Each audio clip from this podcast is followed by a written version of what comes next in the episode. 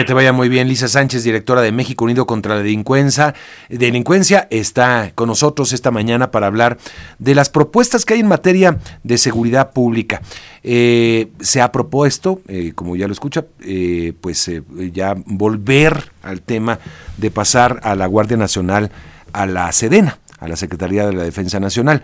eso como parte del paquete de reformas a la Constitución pues ya se había legislado al respecto, ya se echó para atrás y ahora va como reforma constitucional. Lisa Sánchez, qué gusto saludarte, bienvenida. Igualmente, Mario, muy buenos días. ¿Cómo, cómo ves este e, el, tema en materia de seguridad? No se propone un cambio en la estrategia, no se propone otra cosa más que ya lo propuesto. Parece, este, lo, lo escuchaba por ahí como, eh, como, el día de la marmota, ¿no? En muchos sentidos, volver a lo mismo. Sí, pero yo creo que bastante más grave, mi querido Mario, porque es cierto que es la tercera vez que estamos eh, frente a una propuesta de militarizar la Guardia Nacional formalmente en su conducción, en su mando, en su estructura, en su disciplina.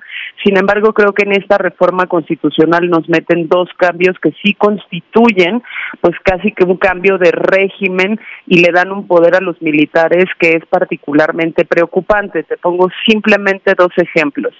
Esta reforma constitucional dice, en el eh, cambia el artículo 129 constitucional que decía en tiempos de paz los militares solo pueden hacer tareas relacionadas a su disciplina y le pone en tiempos de paz los militares pueden hacer todo lo que la Constitución les mande y emane de sus leyes secundarias, digamos, ¿no? De las leyes que de ella emanen. Eso significa pues que formalmente les estamos dando permiso a los militares a nivel constitucional de hacer absolutamente todo lo que ya modificamos en leyes generales para que se dediquen a infraestructura, cuestiones turísticas, aeropuertos, comunicaciones, aduanas, etcétera, algo que sería particularmente grave legalizar en términos constitucionales porque entonces sí estamos cambiando el equilibrio de poder cívico-militar y estamos legalizando que realicen todas estas acciones gubernamentales que no les competen y que además han estado haciendo en absoluta opacidad y en ausencia de rendición de cuentas. Y segundo, modifica el artículo 89 constitucional que es de las facultades del presidente y dice, le añade una fracción que dice el presidente podrá hacer uso de la Fuerza Armada Permanente para cuestiones de seguridad pública cuando hoy, digamos, el texto vigente es, pues el presidente solo podrá hacer uso de la Fuerza Armada Permanente cuando la soberanía de la nación esté amenazada en caso de guerra con otro país y o en afectaciones graves a la seguridad interior, que es un debate que hemos dado los últimos ocho años al interior del Congreso para intentar definir qué es eso.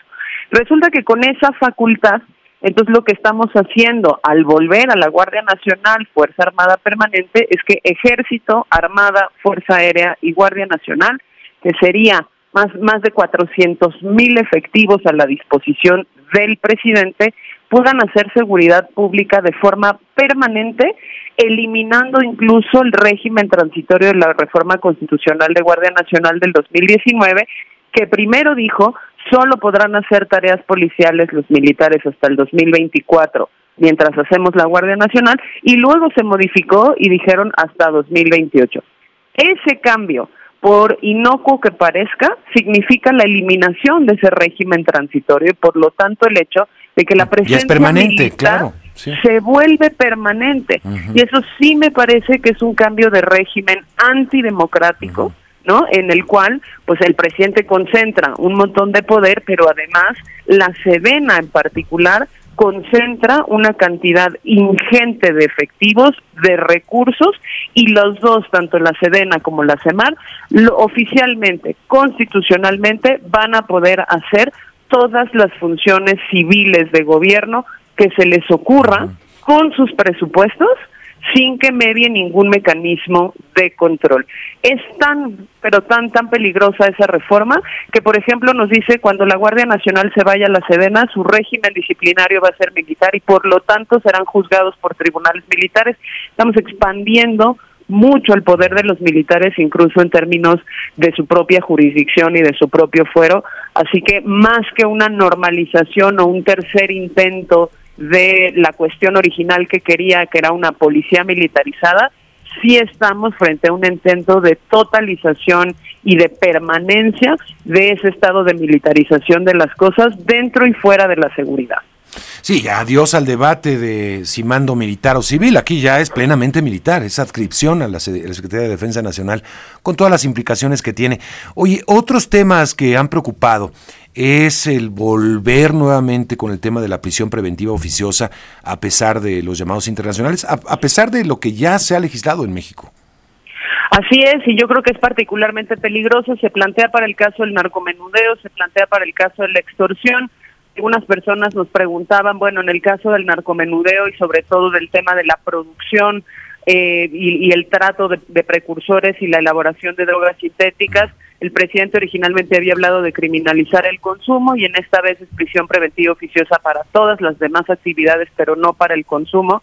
Y yo creo que es particularmente eh, peligroso también aprobar esa reforma, porque en México el consumo sí está penado y es la, la autoridad la que logra desistirse o la que decide desistirse de la acción penal cuando detiene a una persona por posesión simple para consumo personal. Entonces, meter narcomenudeo en prisión preventiva oficiosa en rango constitucional implica forzosamente también que las personas consumidoras en simple posesión de sustancias ilícitas podrán ir a prisión y las penas son entre 10 meses y 3 años sin que haya justamente la presentación ante una autoridad que pueda desistirse de esa acción penal por tratarse de un tema de salud que sería el tema del consumo. Y en el caso de la extorsión, pues es una medida que no va a funcionar porque la extorsión presenta los altos los niveles más altos de cifra negra como delito, entonces tener prisión automática como una como un disuasorio mientras la autoridad investiga el 2 o el 3% del total de las extorsiones es una medida completamente ineficiente. Totalmente. No, además, este, pues eh, intenta resolver el problema de que hay fiscalías que no arman buenas carpetas de investigación, que no fundamentan como debe de ser las detenciones, entonces, pues ya mejor prisión preventiva oficiosa, este, pase lo que pase, ¿no? Eh, lo cual es muy riesgoso para el ciudadano, por supuesto. Oye, eh, a ver, volviendo al tema de la Guardia Nacional, pues, en realidad así está actuando hoy por hoy como lo está proponiendo el presidente. Es un mando militar, este, eh, eh, con actuaciones militares, con elementos militares. No hay mucha diferencia entre lo que propone a lo que tenemos hoy en día, también por los artículos transitorios que están en marcha. Sí eh, y no, es decir, hoy por hoy, como, como hicieron estas reformas de leyes secundarias que la Corte derribó en abril del año pasado, pues tenían el, el mando de un militar en retiro, eh, cambiaría si a nivel constitucional se manda la Sedena, entonces los mandos podrían ser generales en activos.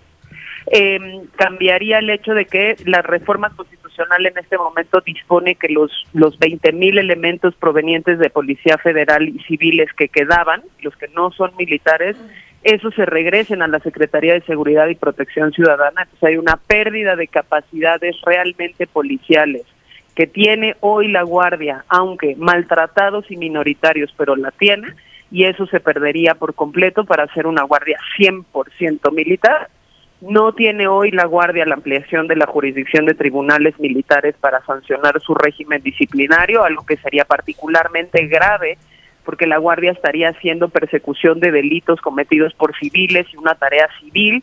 Entonces el hecho de que hacer una tarea civil no lo sujete a los tribunales civiles es particularmente grave, ¿no? Y el hecho de que pues todos los activos se transfieran formalmente eh, permanentes a la Sedena, hay un empoderamiento económico gigantesco que en, solo en 2024 significaría la administración de más de 400 mil millones de pesos en manos de los militares, insisto, que no tienen ningún mecanismo de rendición de cuentas ni de transparencia que les sujete a decirnos cómo están gastando, por qué están gastando ahí, qué están haciendo, con qué nivel de eficiencia, en algo pues que eh, aunque hoy por hoy, digamos, funcione relativamente ahí, sí tiene hoy más límites constitucionales que son los que hemos ido accionando a lo largo de estos años para garantizar que haya entrenamiento policial, que haya eh, eh, la capacitación necesaria, el reclutamiento necesario y que con una reforma constitucional como esta perderíamos porque no se nos puede olvidar que están mandando reformas constitucionales para evitar justamente las acciones de inconstitucionalidad, los amparos contra esta reforma y que entonces no se pueda litigar en el Poder Judicial. Vaya. Bueno, pues complicado panorama que se está planteando. Te agradezco mucho, Lisa, por eh, conversar con el auditorio esta mañana. Muchas gracias a ti, Mario. Bonito día. Buen día, igualmente, directora de México Unida contra la Delincuencia.